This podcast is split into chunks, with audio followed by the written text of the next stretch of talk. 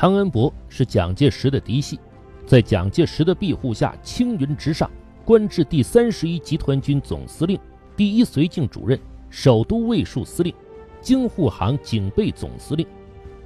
在抗日战场上，汤恩伯是让日本人畏惧的抗日名将，以南口血战及台儿庄会战扬名，被称为抗日铁汉。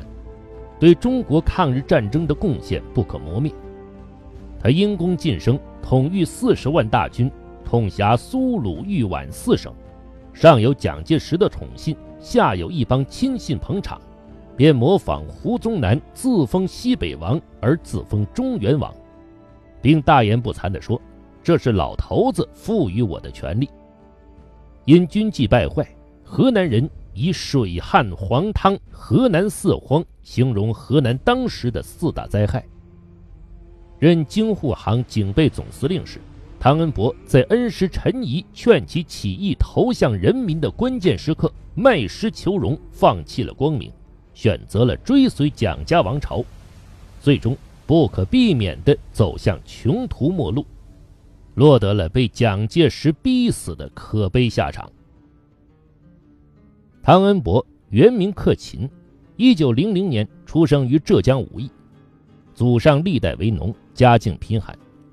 在武义上完小学后，于一九一六年考入金华省立七中，后又转学到私立杭州体育专科学校，于一九二零年毕业，但职业无着，处境维艰。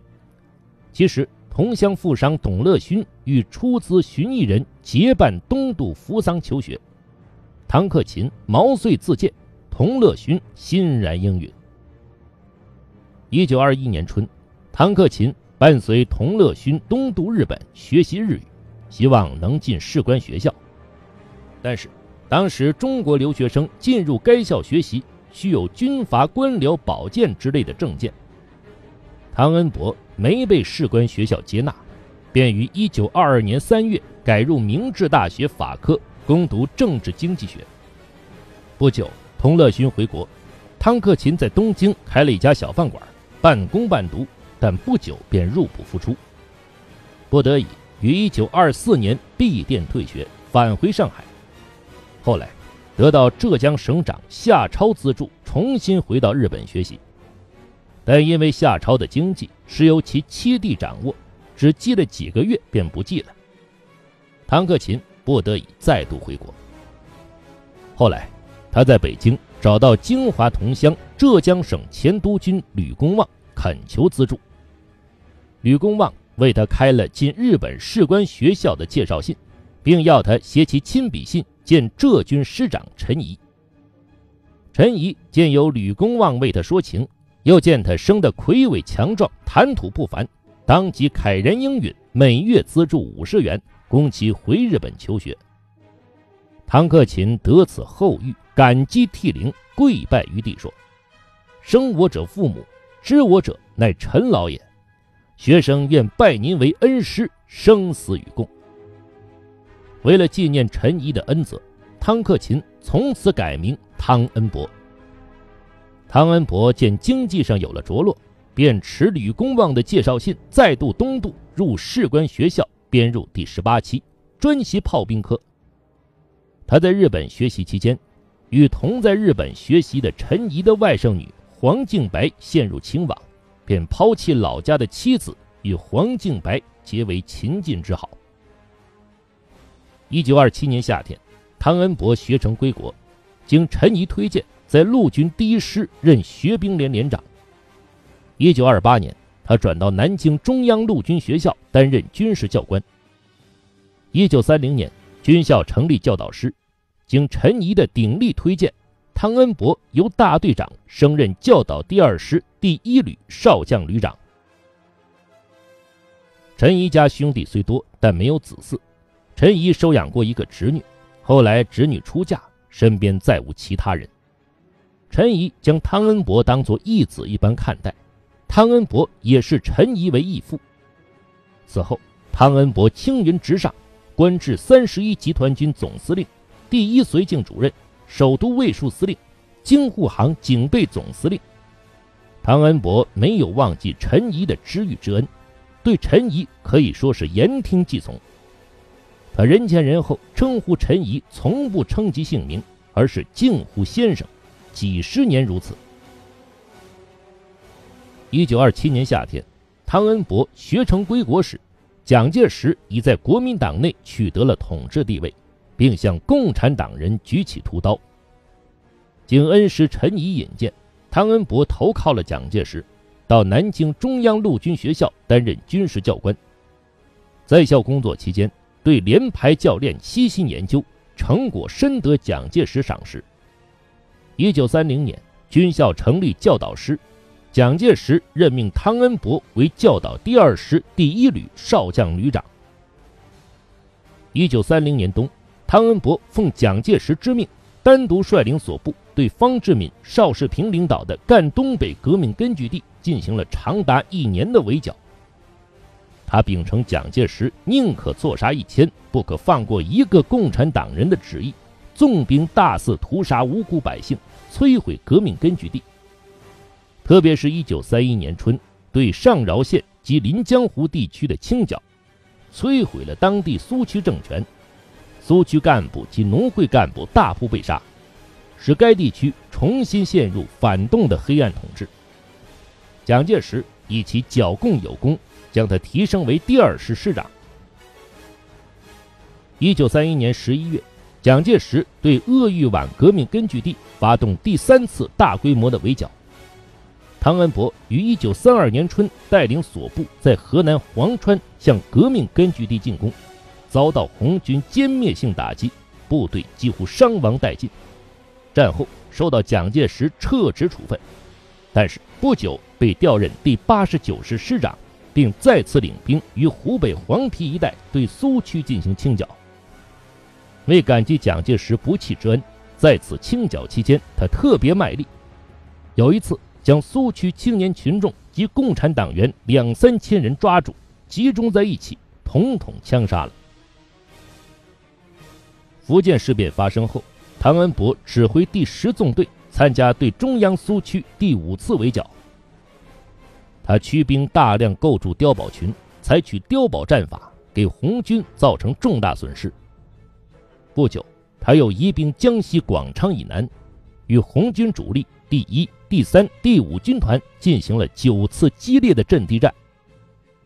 中央红军北上抗日战略转移，唐恩伯即率先领兵抢占瑞金。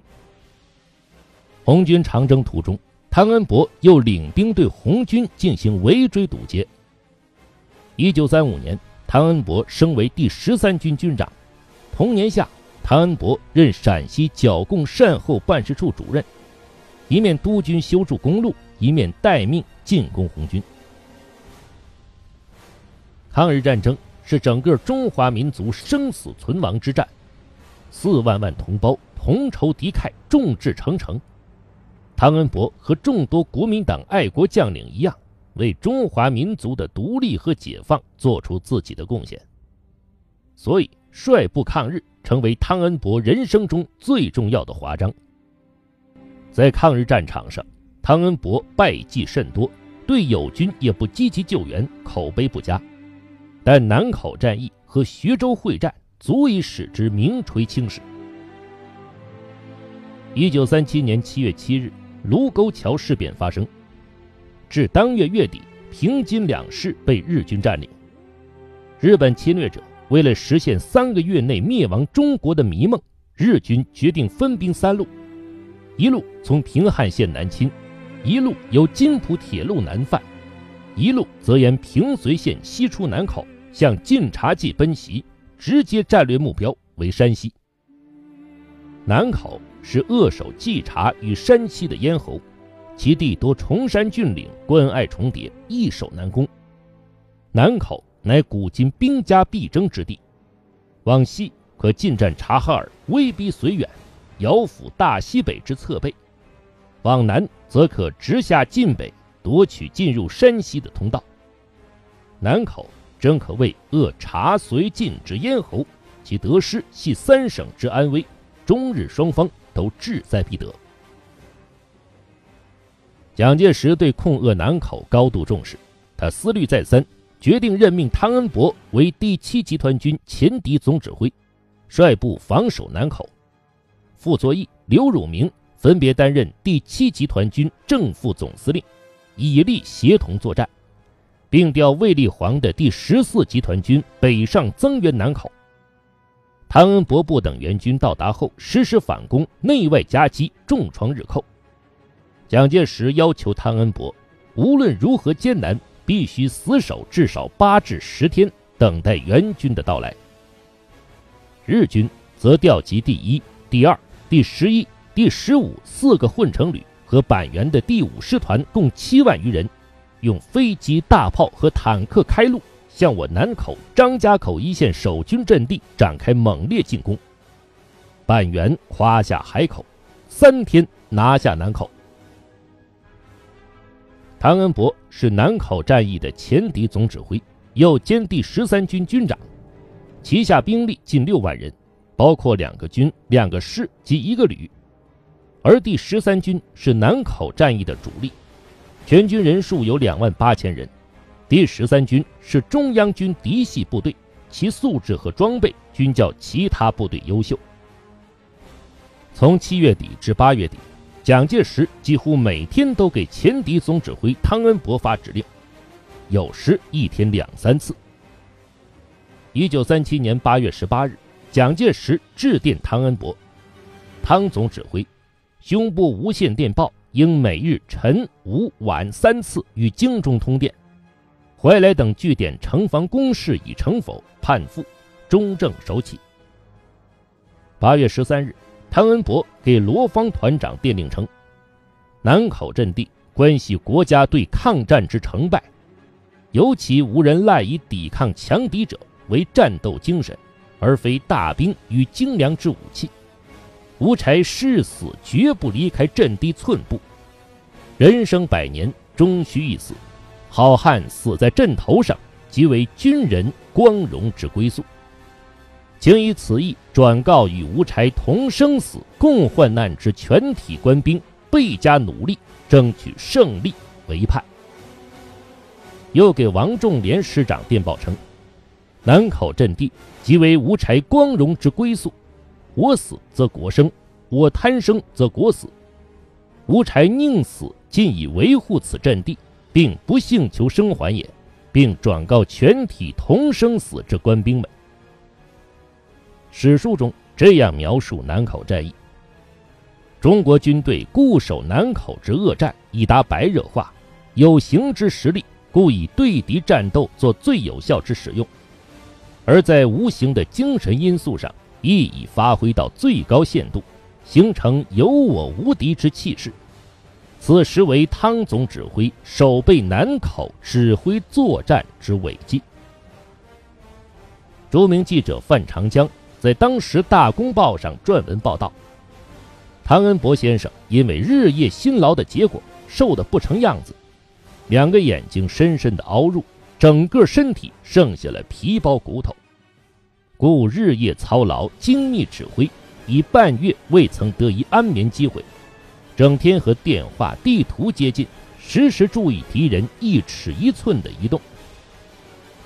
开战以来，日军飞机结队而来。往我阵地和防区丢炸弹，见防就炸，见人就炸，见牛羊也炸。日军炮兵每天将成千上万发炮弹倾泻到我军阵地，使我军阵地几乎成为一片焦土。然后是敌人坦克掩护着步兵冲锋。十三军将士同仇敌忾，靠步枪、手榴弹和大刀筑起血肉长城，与敌人展开殊死搏斗。